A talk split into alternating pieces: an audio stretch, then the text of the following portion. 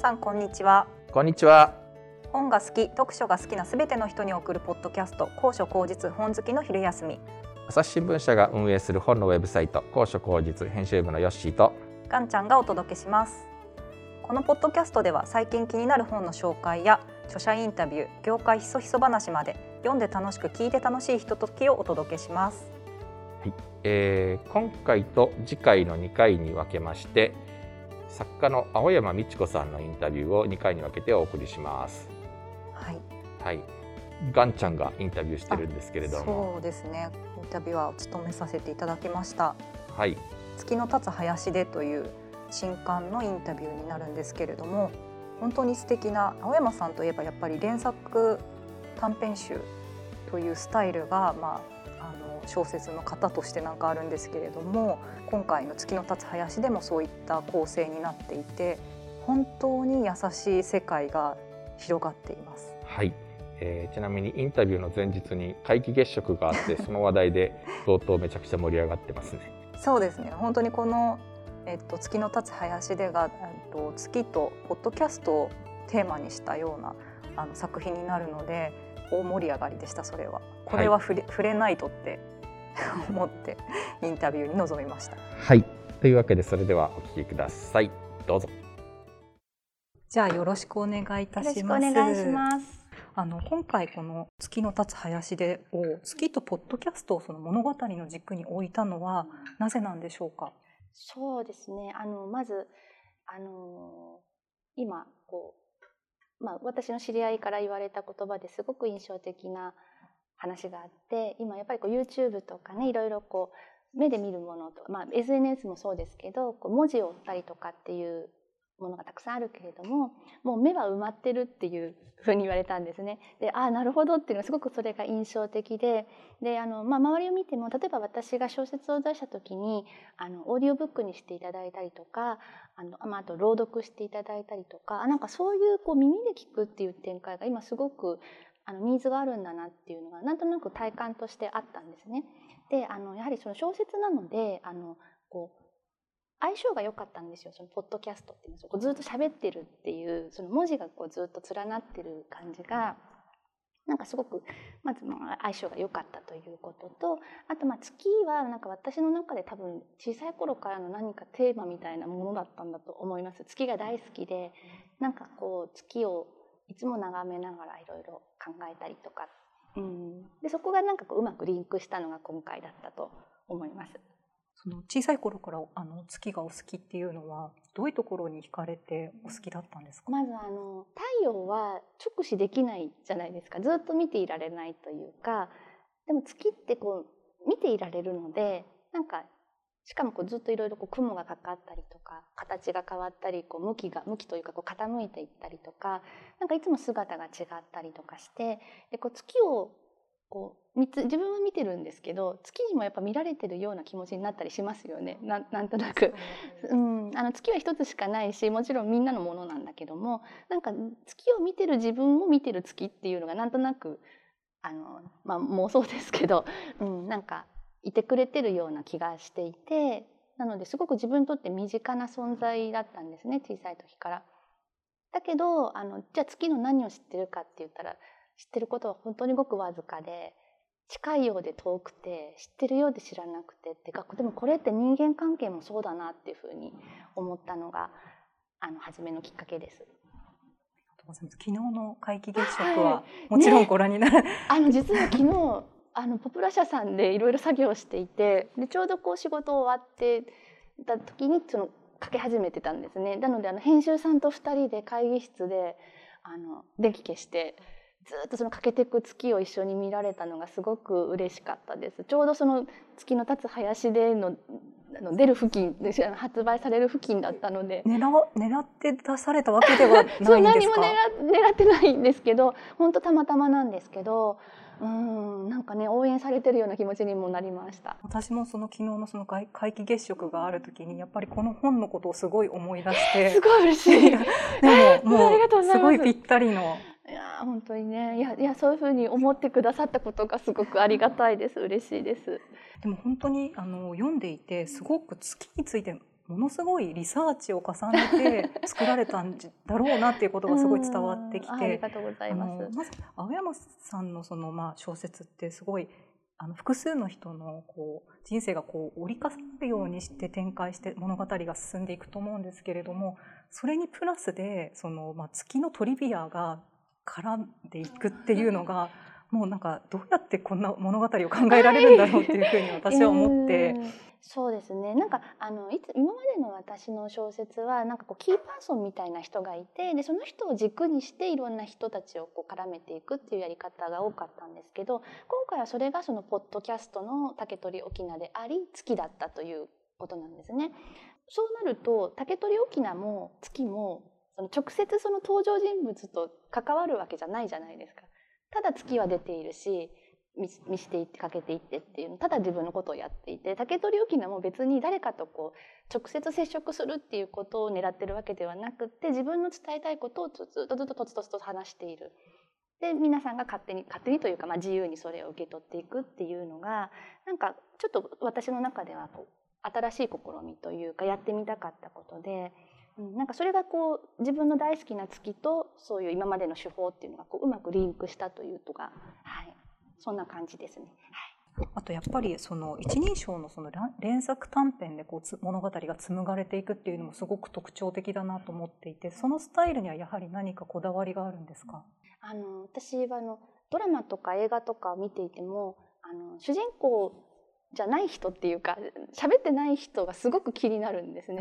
なんかわかる気がします。わかりますか？その主人公とかまあ主人公じゃないにしてもそのセリフのある人の横のさ黙ってる人が実は何考えてるのかなとかなんかそこがすごく興味深くってなんかそれをあの書けるのが連作短編なんですよ。私の今までやってきたことっていうか。だからこっちの1章では脇役だった誰かが2章ではその人の言い分があるというかそれがこう実現できるのが小説の面白いところと連作短編の面白いところだなと思って。なので私がこうドラマとか映画を見ていてなんかこういろいろ感じたこととかをこう自分が小説を書くときにこう使わせてもらってるという感じです。あの今回そのすごい月にまつわるトリビアって本当実際に結構リサーチっていうのは重ねたんですか？まあでもリサーチといっても私が天天なんかこう天文学部だったとかそういうあれではないしあの本当にやっぱこう今までのねあの頭のいい人たちがガリレオ・ガリレイとかねどうやってこんなの分かったんだろうっていうような人たちのまあ、あの集めてくださった情報とか学んでくださったことっていうのを私はこう本で読んだりとか、うん、なんかそういうふうにこう受け取ってなんかこう情報収集したという感じですね。でうん。すごいですよね。なんだって皆既月食だってもう何時何分にこうなるっていうのがわ分かるわけじゃないですか。で、ね、本当にそれ通りに欠けていっててこれこんな予定予定表というか何時ぐらいに書き始めてまた元に戻るっていうのが本当になんでこんな時間が分かってしまうんだろうそうでしょ。うだからすごい人間ってすごいなっていうのを改めて昨日思いました。人間もすごいです。しやっぱりなんか宇宙ってすごいですよねって言ったらあれですけど。本当ですよね。けなんか計算通りにそれがこう動いているっていう予定されてるっていうのがすごいですよね。なんかそこをみんなが面白がって見てるっていう、まあ、ちょっと小説ちょっとネタバレになりますけど月はエンタメだっていうセリフを中に入れてるんですけど、うん、なんか昨日編集さんと見てて本当にエンタメですねっていうふうに、ね、まさにエンタメな日でしたね。そうなんですよ。そうなんですよ。本当に天体ショーでなんかみんながもうこうやってみんながみんなして同じ時間に空を見上げてるっていう図がすごくなんかこうしかも楽しい気持ちでね見上げてる。大昔の人あれがもう恐怖でしかなかったと。なんでなんで月がかけてくんだとかなんで赤いんだとか思ったかもしれないけど、うん、なんかそれをなんかこう分かってて楽しめるっていうのはなんかすごくいいなって思いました。もう昨日は本当に皆さんがこうスマホをこう空に向けて撮ってるっていうのが、私も最初すっかり忘れていて、外にいて、でみんながなんか同じ方向に上げて スマホを向けてたので、あそうだ今日だったと思って。そうでそのスマホで空を撮ってる人を撮る人っていうのがまた絶対いるじゃないですか、はい、なんかそれもすごい面白いなと思って。面白かったです。本当に。すごい時に本当にまさに出る本だなってそう思います。本当にもう、ね、何も狙ってないんですけどありがたいです。うん。ある意味それもなんかそういう偶然の重あなりーでものなんか祝福みたいなものがありますね。だだといいなと思います。嬉しいです。まあ、年齢も違えばバックグラウンドも違うあのさまざまなそのキャラクターが出てくるっていうところもやっぱりあのとても魅力的だなと思っていて今回の作品でも本当に幅広いバラエティに富んだキャラクターの方が出てくるんですけれどもあやまさんはどういうふうにそのキャラクターを生み出していくのか教えていただけますか？うーん生み出していく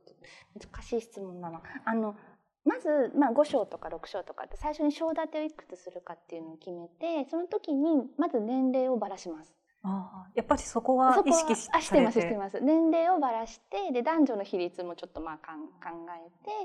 てであれですね。なんかそれぞれのそのまあキャラクターというかあと順番とかも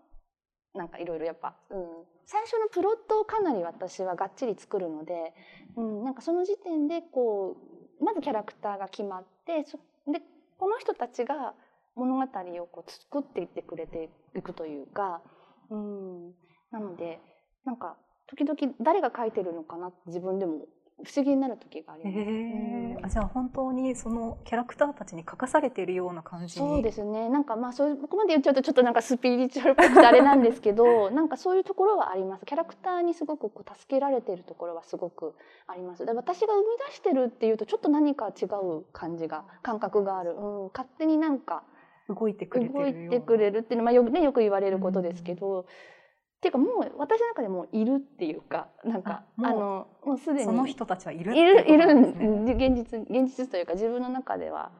ちゃんといる。なんか今回の月の立つ林での中で特になんかお気に入りのキャラクターとか書いていて楽しかったなというようなキャラクターはいれますか？あ。の高場さんっていうあのはい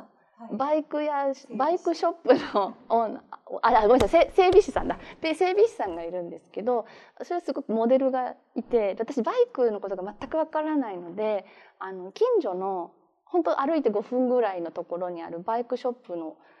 あのオーナーがいるんですけどあのそこに飛び込みでいろいろ話を聞いて最初その全然小説書くとかって言わないでベスパ買いたいんですとかってちょっと ちょっと嘘なんですけど、まあ、そんな感じでベスパの相談に行ったりとかしてであの、まあ、まあちょっと仲良くなってきてあの実はって言ってちゃんと取材改めてさせていただいたんですけどあのちょっとモデルになってたりとかしてあの印象的なキャラクターですね高場さん。どういうところがその実際のどういうところが高場さんにこう反映されてたりするんですか？うんやっぱりね、あのー家族を愛すごく思ってたりとかあのこう、まあ、ちょっと不器用なところもあったりして、そこがまた愛おしいというか、うん、あとやっぱその機械ですよねババイクって。物言わぬ機械に対するすごい愛情とか。うん、なんかそういうのに私よ弱いんですよねなんかすごい見てるとあ本当に好きなんだなとかうん、本当にバイクのこと愛してんだなとか思うとちょっとこう胸が熱くなってくるというかそういうところはあの物語の中で反映させたつもりではいます。特に私が読んでいてすごくあの印象的だったのが、まあ、あの全ての物語をなんかこうつなぐような存在で出てくるあの勇気の存在なんですけはい、れども、ごめんなさい、ひろきなんあです。ひろき。すいません。すいません、ひろき、ひろきくんです。はい、えごめんなさい、いやいや、あの、なのなんですけれどもそのまあある意味その各章の主人公たちとは本当に正反対のなんか対照的なキャラクターだなというふうにも見えたんですけれども彼をなんかその、まあ、つなぐような役割としてあの登場させたなんか意図みたいなところって教えていただけますか、はい、ありがとうございます。あの、まあ、言ってみれば、他のキャラクターたちは月なんですね。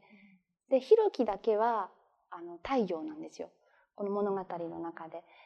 なんか太陽的な存在、いつもキラキラ明るくって。あのもちろん彼には彼の闇がきっとあるんだけれどもこの少なくともこの物語においては彼らにとって太陽的な存在でで、まあ、仕掛けとしてはその、まあ、本人が明るいとかあの注目を浴びてるとか人に光を放ってる側の人間だっていうことも書いてるんだけれどもあの例えばその劇団の名前がねあのホルスっていうのが太陽神太陽神の名前だったりあの働いてるバイクショップがあのサニーオートだったりなんか私の中ではちょっと仕掛けてます太陽っぽいような感じで。なるほどうん太陽感を出して太陽るというか感をはいそうですね出してますね。そうね、からくりがあったんですね。実は、まあ、でもそれは私が勝手に面白がってるので、あの、なんて言うんだろう、気づいてくれたらいいなぐらいの感じですね。今回の本で青山さんが書いていて楽しかったみたい楽しかったり、まあ、もしくは苦しかったところとかってどんなところになりますかそうですね。あの、まあ、両方なんですけど私あのなちちゃんの章は4章だったかな？あの4章の高校生の女の子の話なんですね。であの私もかねてから高校生の話書きたいっていうのずっとあって、まあ、今までもちょいちょい高校生を書いてるんですけど、はい、それはななんで高校生の話を書きたいと？あのうち息子が今大学1年生で息子が高校生の時に高校生の話書くのがちょっと直直接すぎちゃって書きにくかった。そうそうそうそう。で、まあ、めでたく大学入ってくれたのであ高校生書きたいなっていうのがあってなんか一番なんかこうなんて言うんでしょうね。なんか不思議な時間帯だなと思うんですよ高校生のあの3年間って。うん、なんかどっちにもいける。そのこ幼くもいけるし大人にもいけるし。確かにそうですね。すごい境界線の上をこういるような。そうなんですよ。そうそうそうだから新海さんの映画とかでもよく高校生出てくるけどなんかあれはすごくそのみずみずしさというかあのあ分かる分かるなっていうかその描きたい世界みたいなのがあのあ私もこういうのちょっと描きたいなっていうのはああったりとか、うん、なんか結構一丁前なことを言息子がねなんかこの高校生の時にあなんかもう全然私超えてるなってことを言ったりとかかと思うとすごい幼稚なだったりとかなんかその辺のなんかそれが両方似合う年代というか。うん、なんかすごく面白い3年間だなと。で今こんな時代でねなんかもうずっとマスクしてなきゃいけない高校生たちっていうのはやっぱりあの私たち大人の3年間と今の高校生とか中学生学生さんの3年間っていうのは違うなって思ってそれはなんだかいろんなこと思うものはありますけれども何かそういうことをねちょっと書き残しておきたいなっていう気持ちが、はい、ありました。うん、であとなちちゃんのその抱えてる孤独みたいなこととあとまああの同級生のね仁君っていうのの関わり方っていうのがあの私この「月の立つ林で」っていうのは、まあ、竹林の話なんですけどなんか一番なんか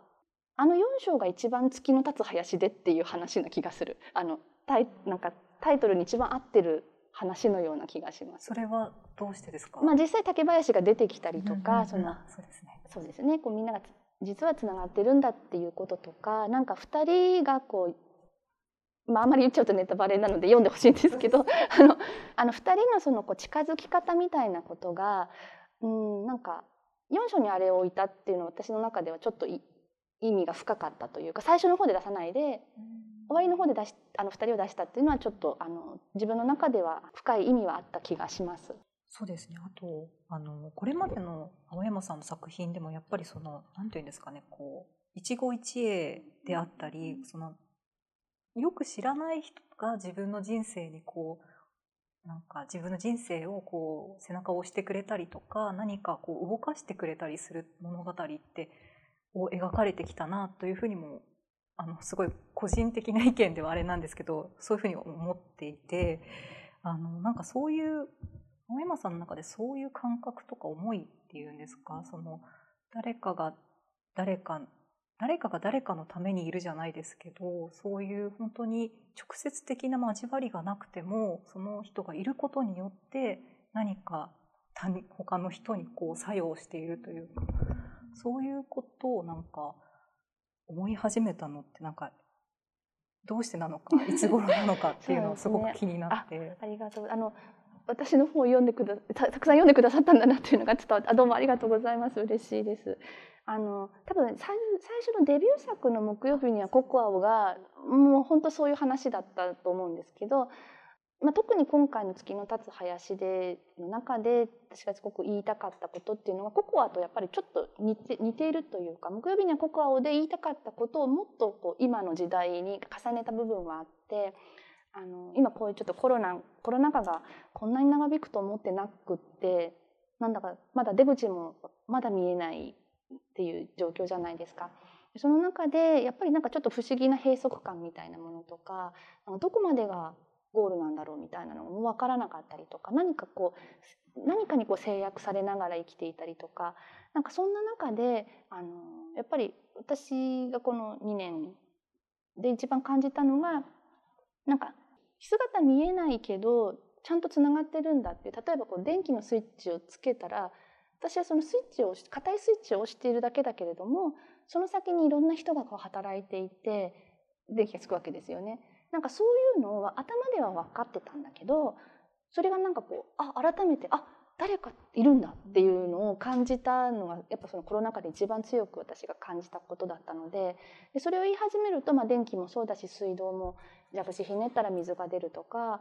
宅配便もそうですよねなんかあのもう本当ボタン私たちはこうスマホでポンって押すだけで次の日に届いたりするじゃないですか。でもあれって別にあのドラえもんの世界でも何でもなくってあれポンって押した瞬間に裏で何人もの人が走ってるわけですよね。なんかそういうことを改めて想像して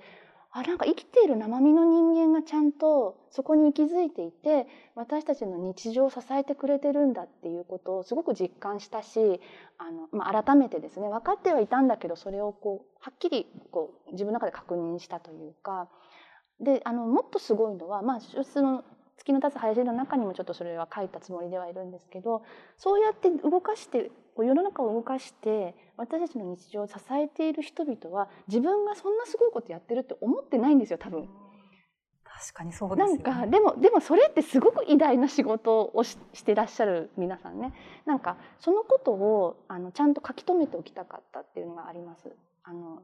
知ってるよって。なるほど。見てるよっていうの、うん、見てるよっていうか。うんうん、感じてるよってありがとうっていうのを伝えたかったのはすごくあります。いやなんかすごい私読んでいてその3章かな？3章で「ホンダ」っていうの。私もホンダって思いました。嬉しい。それはちょっと流行らせたいレベルの私の中ではすごく思い入れの強い一応読みながらあのうなりました「ホンダ」って思いました。嬉しい嬉しいです、うん本だでも本当に本だって思う瞬間があのいくつもあってでまだそこに気づけることがすごくなんて言うんだろううれ嬉しいというか、まあ、だってそれって気が付かないでそのままあああんまり言っちゃうとネタバレだななんかもうそのまます過ぎちゃうことかもしれないんだけどあここに人が関わってるんだっていうことに気づけるっていうなんかそこもすごくなんかあのお互いのこうなんていうのかなあの会ってないんだけど交流ですよねそれって。そうですね、うん、なんかそういうことをあの伝えたかったし気づいてるよって言いたいし気づいてほしかったっていうか。うん、実際にその何か青山さん自身があの、まあ、その見えない誰かでしたり見えないつながりに何か救われたような経験っていうのもあったりするんですか？もうそれしかないです。それしかない。もう本当に私作家になって一番思うのは、まあ、ちょっといろんなところで言ってるんですけどあの本当小説家って書くしかできないんですよ。書くしか脳がないというかできることって本当小説書くだけなんですよ。でそれをいろんな人が本にしてくれてまたそれをいろんな人が読者さんに届けてくれるっていう今ちょっと何秒かで済んでしまった話ですけどこれ本当に何百人、ね、何人もの人が本当に何何十人何百人っていう人が関わっていてでもそれって作家には見えにくいんですよ。あの本当書店さんとかも行けるところは限られてますしあの編集さんとはもちろんがっつり一緒にやるけれどもあの実はその編集さんともちろん一緒にやって編集さんと作るんだけどもその背後にも営業さんがいたり宣伝さんがいたりあのバイトさんもねなんかあのバイトさん多分そんな大したことしてない自分はって思ってるかもしれないけどなんか例えばバイトさんがなんかこう何か持ってきてくれるとかっていうそれだけでもなんかどこが欠けても成り立たないっていうかそれはすごく感じています。どうしてもさあの小説出すと青山美智子っていう名前しか表には出ないんだけどもうその後ろに何万人いるかっていう。あれですよねもう映画の最後の あのエンドロールのクレジットみたいにもう出したらすごいことになりそうですよね。全員の名前がそうですよ。もうねキリがないぐらいのたくさんの人たち。うん、それはだから見えないけれどもあの本本に関わってくださってる人っていうのはすごくたくさんいるっていうのはもうデビューしてからずっと感じ続けていることですし、うん、感謝しかないです。でもなんか逆を言えば本当にその小説もそれこそなんかこう見えないつながりを生んでいくものだなっていうふうに私は思ってその例えばまあ今回の青山さんの「月の立つ林で」を読んでだけど直接は知り合っていなくてもやっぱりそこでこう勇気づけられたりとかなんか優しい世界にこう触れられてやっぱり癒されたりとかっていうこともあると思うのでそれこそ小説っていうものも見えないつながりを生み出しているなっていうふうに今回読んでいて思ってすごい本当にぴったりのテーマというか、それを小説で書くっていうことはすごいなんか意味があることだなというふうに。あ嬉しいですね。うんそうでもなんかやっぱりいいきなりこれが書けたわけではなくてやっぱり今までのこれ私ちょうど月の立つ林ででちょうど10作目なんですよ。そうそうですよね。そうなんですよ。記念すべき10作目なんですけど、これまでの9作があったからここにたどり着けたっていうところはすごくあって、出すたびにちょっと自分の中ではマイナーチェンジというか新しい試みみたいなのはしてるつもりではいるんですけれども、なんか今これが書けたことが私はすごく自分でありがたいというか良かったなって、うん、思ってます。すごいでも本当に集大成という感じもありますもんね。本当ですか？嬉しい。これまでの嬉しいです。逆にその何か10作目、うんうんうん、ちょうどデビュー5年目そうなんです5年そうなんですよ。でなんかそういう気負いとかももしかしてあったりはするんですか。実は10作目って気づいたのは結構最近そうなんですね。だったので、あのよし10作目書くぞっていうわけではなくて、まあ5周年は自分の中であ5周年5周年5歳っていうのはあったんだけど、いつ気がついたんだったろう？なんか結構本当も書き上がってぐらいで、あこれ10作目ですって言って編集さんに 言った覚えがあります。あの気合そういう10作目の気合っていうのはなかったけど、でも10作目だって気がついた時になんかこうしみじみするものは自分の中ではあります。あそっか10かっていうのはありました。うん、それこそそういう運命だったのかもしれないですね。本当ですね。なん何かがこう月のサイクル、そうですね。導きじゃないですけど、うん、そんな気がします。うん、ちょっと先ほどもちょっとちらっとお話であったんですけれども、その見えないことっていうのがそのまあなんだろうある種ちょうど良い距離感でそのつながりっていうのに支えられたり、あの背中を押されたりすることもあると思うんですけど、一方でそのやっぱり見えないっていうことで恐怖だったり、はいそうですね、あとやっぱりある種の、まあ、それこそ SNS とかだったら匿名性による暴力性みたいなのもはらんではいるなというふうに思っていて、はい、でででもでもなんかやっぱりその一方でやっぱ見えない存在とかその見えない何かを信じたいってなんか人は思ってしまうっていうかなんでだと思われますか？いや、はい、あのもしかしてその質問の答えとは違うかもしれないんですけどなんかいろんなものが人間は発明するじゃないですか。で必ずそれって誰かがいい思いするために誰かのために役に立つために発明をするわけですよ。まあ、あのそういうスマホとかもそうだし便利だったらきっと誰かが喜ぶって思って、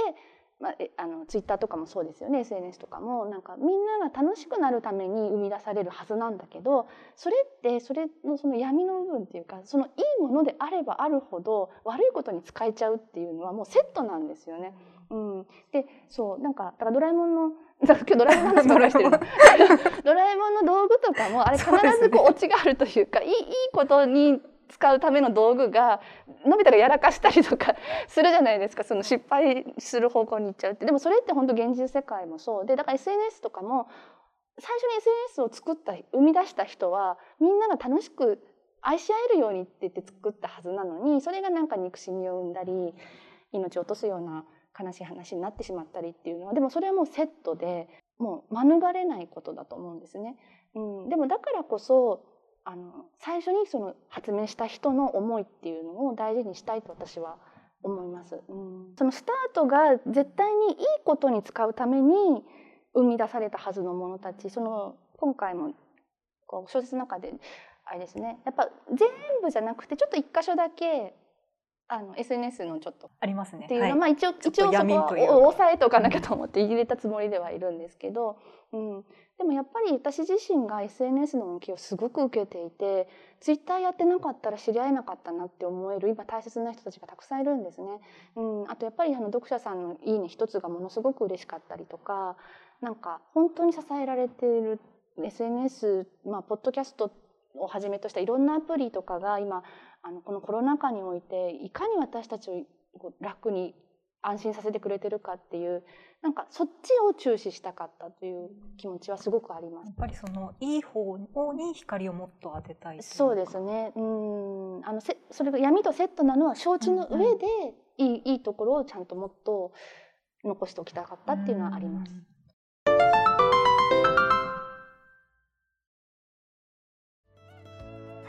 というわけで続きはまた来週お届けいたします。来週はどちらかというとあれですねあの青山さんの作家としての歩みみたいなところもちょっと、えっと、この、えっと「月の立つ林でで」あの青山さんが作家デビュー5年しかも10作目っていうすごいたまたまというふうにおっしゃってたんですけれど区切りの、まあ、作品にもなったというところで作家生活5年を振り返ってのお話ですとか今後どういったものを書いていきたいかっていうところを聞いています。はいというわけで来週もお楽しみに。はい、えー高所高実のウェブサイト book.asahi.com では話題の本の著者インタビューや書評コラムなど本に関するさまざまな情報を毎日皆さんにお届けしています。ツイッターやフェイスブックページ、インスタグラム、そしてメールマガジンもやっていますので、ぜひフォローよろしくお願いいたします。そしてポッドキャストへのご意見やご感想もお待ちしています。ツイッターのハッシュタグ本好きの昼休みまたはホームページの一番下のお問い合わせからお送りください。それではまた来週、さようなら。さようなら。